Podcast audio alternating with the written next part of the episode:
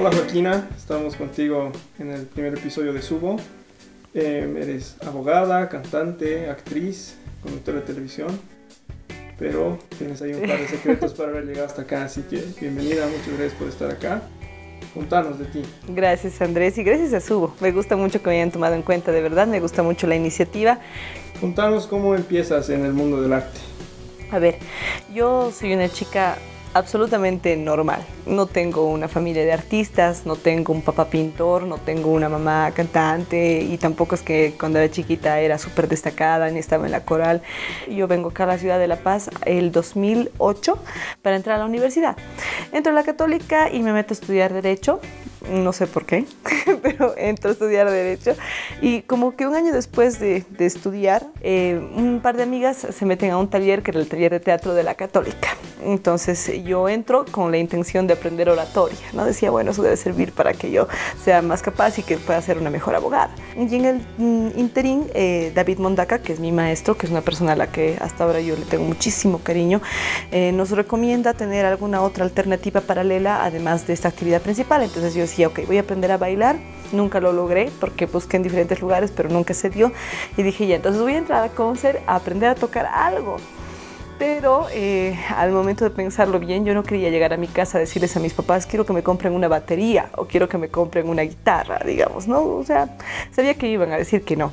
Entonces, eh, he escogido el instrumento más económico, que es la voz, o sea, en realidad. Y bueno, a raíz de entrar al conservatorio empiezo a conocer bandas a mis 20 años como Queen. Nunca en mi vida había escuchado Metallica, jamás. No tenía conocimiento de Pink Floyd, no sabía, no sabía quién era nadie, ni, ni siquiera los Beatles, o sea, muy, muy por encima. Y me enamoro y poco a poco voy conociendo más personas que estaban ligadas a este mundo, empiezo a tener experiencias, me subo por primera vez a un escenario con un concurso de puras chicas, eh, que tenía yo mi banda de puras chicas que se llamaba Valkyria y hacían rock y yo cantaba así canciones que no conocía nunca y me enamoro de una cantante específica que se llama Janis Joplin, que yo nunca la había escuchado hasta esa edad y se convierte como que mi fuente de inspiración y digo, ¿qué, qué género es esa chica? ¿Qué hace? Entonces me doy cuenta de que lo mío era, era el rock y era más o menos ese tipo de géneros porque la mujer en el rock tiene una presencia diferente porque es distinto el género y me parece que, que, era el lugar a donde yo pertenecía y hasta el día de hoy, bueno, me dedico a hacer eso. Salgo de la universidad, termino mis pendientes y bueno, a raíz de la música eh, me deriva a otro tipo de trabajo que es a lo que me dedico el día de hoy entro a Acceso, que justamente con el afán de conocer gente que haga música, porque yo quería seguir cantando, y de repente empiezo a hacer carrera en televisión y una cosa lleva a la otra y ahí está mi título, muy bonito, en el cartón en, casa de mis papás, digamos. ¿no? Desde ese momento en el que tú visualizas a Janis Joplin como un ejemplo a seguir, como ese regalo que le estaba dando a la cultura en aquella época y tú te encuentras en el tiempo con ella, eh, ¿cómo has soñado? ¿Cómo tú le dirías a la Joaquina cuando tenía 20 años que hoy a sus 28, 28 está viviendo un sueño parecido? Ah, yo no me creería.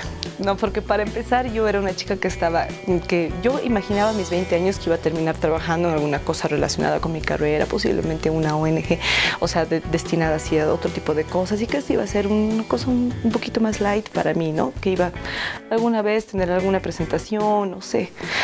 Nunca me imaginé que se iba a convertir realmente en, en parte importantísima de mi día, en la columna vertebral de mi vida, porque yo ya no me veo eh, no haciendo lo que hago, ¿no? Entonces yo, yo, yo lo único que podría decirme es paciencia, porque las cosas no vienen fácil, sobre todo cuando vienes de un lugar ajeno al medio todo está hecho de roscas en este mundo. O sea, y no hay que sentirse menos por eso, digamos, ¿no? No es que decirse, ah, es que todas son roscas y yo no puedo entrar. Entonces, el conflicto es hacer la red de contactos, es ser inteligente y empezar a rodearse de gente que tiene el mismo interés que tú.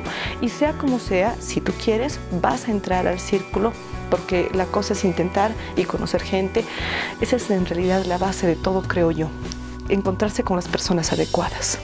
¿Cómo ha sido la bienvenida de estas personas adecuadas cuando han visto tu pasión por hacer las cosas? Porque me imagino que si tú no hubieras tenido la motivación el día a día, el seguirlos, el, contactarlos y tocar las puertas, no habría pasado mucho. Esto no se ha dado de la noche a la mañana. Mira, en realidad en mi caso yo, yo lo tomo así, como mucha gente diría que es una cosa negativa, pero yo lo veo como algo fantástico absolutamente todo lo que yo tengo en mi vida hasta el día de hoy está hecho porque yo he ido a buscar.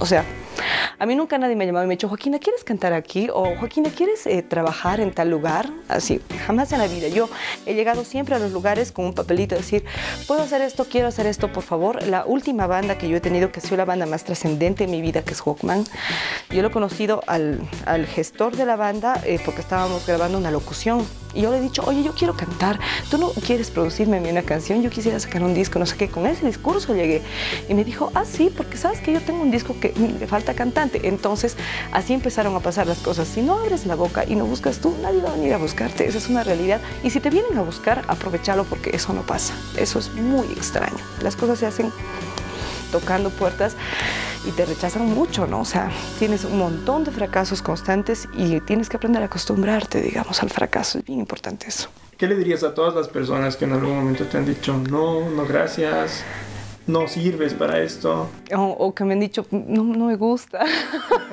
bueno, me sigue pasando y yo creo que es, que es muy importante y lo más difícil en la vida es aceptar el, el dislike, el, el, no, no, no me gusta lo tuyo. Y, yo batallo con eso todos los días y como mujer es mucho más complicado. Es que son, son, muchas cosas difíciles que uno tiene que afrontar todos los días, ¿no? O sea, yo vengo de un, de un medio de, de trabajo, o sea, mi trabajo hoy por hoy es posiblemente uno de los trabajos más difíciles en ese sentido porque para hacer televisión tú tienes que cumplir con ciertas eh, características físicas. No, no, digo que ya sea así, pero sí es una cosa que se estila mucho y que la gente tiene como concepto en su cabeza, ¿no?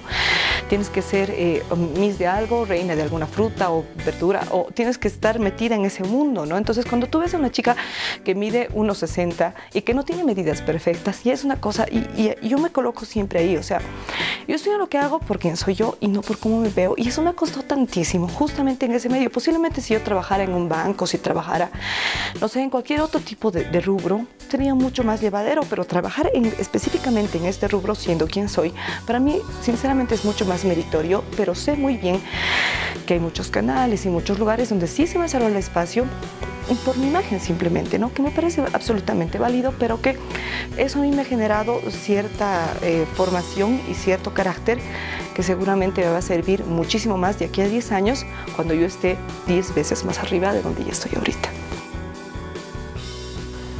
Eh, ¿Qué crees tú en esencia que es vivir del arte, vivir por este sueño? Cuando se entró al conservatorio se te ha abierto un espectro, una gama gigantesca de lo que hoy es la columna vertebral de tu vida. Yo creo que el, pensar en eso todos los días, en soñar con eso todos los días, en pensar en tener productos propios, en pensar en, que voy a tener un día 60, 70 años y voy a seguir cantando, es en realidad eh, lo que me hace a mí vivir del arte y mucho más allá de la, de la música como tal, de toda la actividad artística que eso conlleva, del teatro que para mí es fantástico porque es un lugar de, autoconocimiento constante, eh, creo que es muy trascendental. Asumo que otras personas eh, ven el deporte, ven, eh, no sé, incluso los, los, juegos recreativos de otro tipo de características o el trabajo manual, como yo veo la música y el teatro, ¿no? que son esos lugares donde yo me encuentro, donde yo... Mm, me conecto conmigo misma y siento realmente que estoy en paz con todo.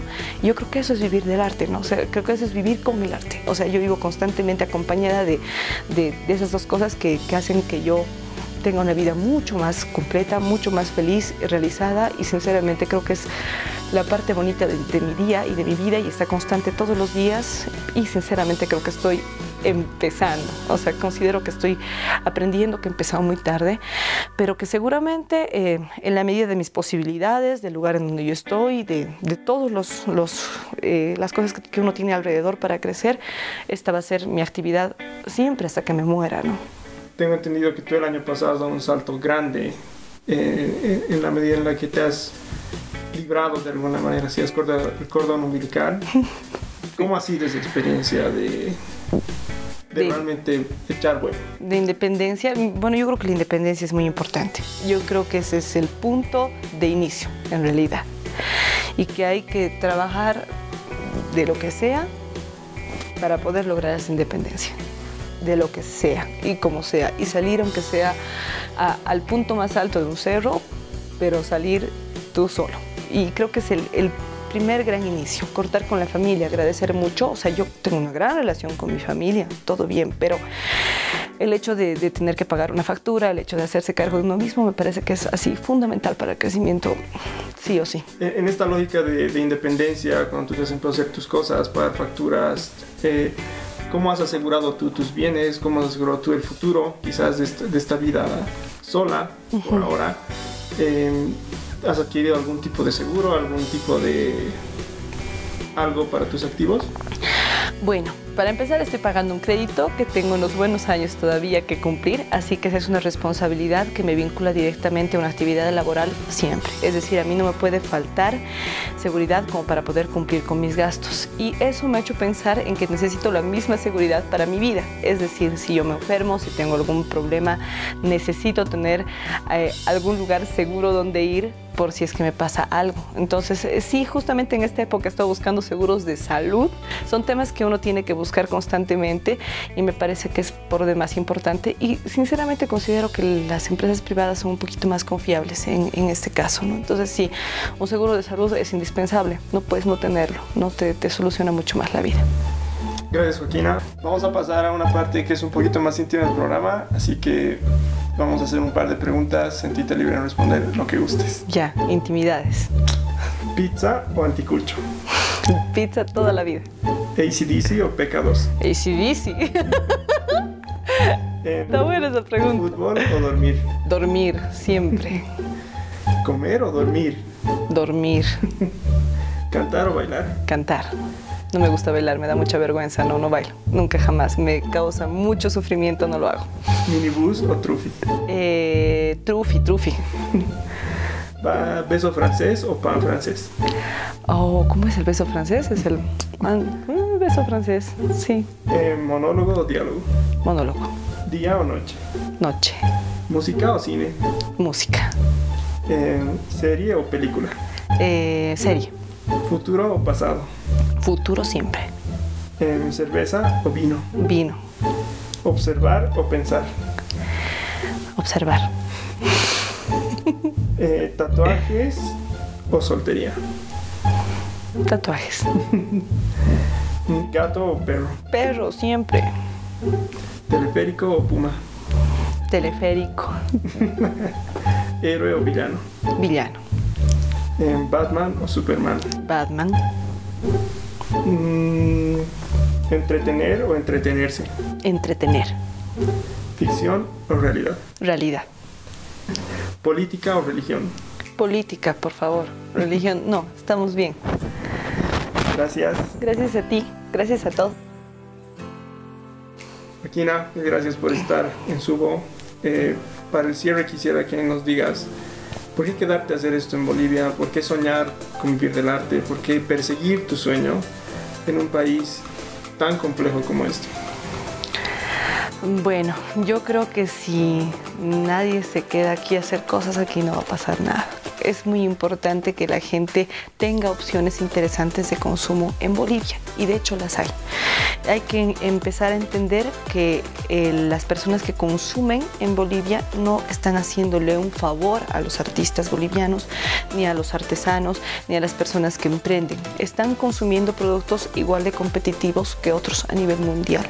Hay muy buena producción en Bolivia. Hay gente que realmente está haciendo las cosas con un alto nivel de calidad en diferentes ámbitos. Es decir, que que hacer que las personas que consumen esto dejen de creer que están donando algo, que es una limosna. Te hago el favor de ir a tu concierto, te hago el favor de comprar tu producto. No, hay realmente cosas que vale la pena hacer, pero eso sí, necesitas conocerlas. Entonces, la gente puede entrar a plataformas digitales gratuitas a escuchar música, puede ir al montón de ferias que hay ahora para encontrarse con emprendedores nuevos y puede acercarse a este tipo de mundo que es en realidad nuestro mundo. Así que a quienes están dedicados a esto, pues que se queden aquí porque este es nuestro mercado y esta es nuestra cultura y esta es la gente que necesita de este tipo de herramientas. Muchísimas gracias por haberme invitado, me he divertido un montón y que no sea la primera vez. Gracias. Gracias, Martina. Que estés bien. Super. Chao.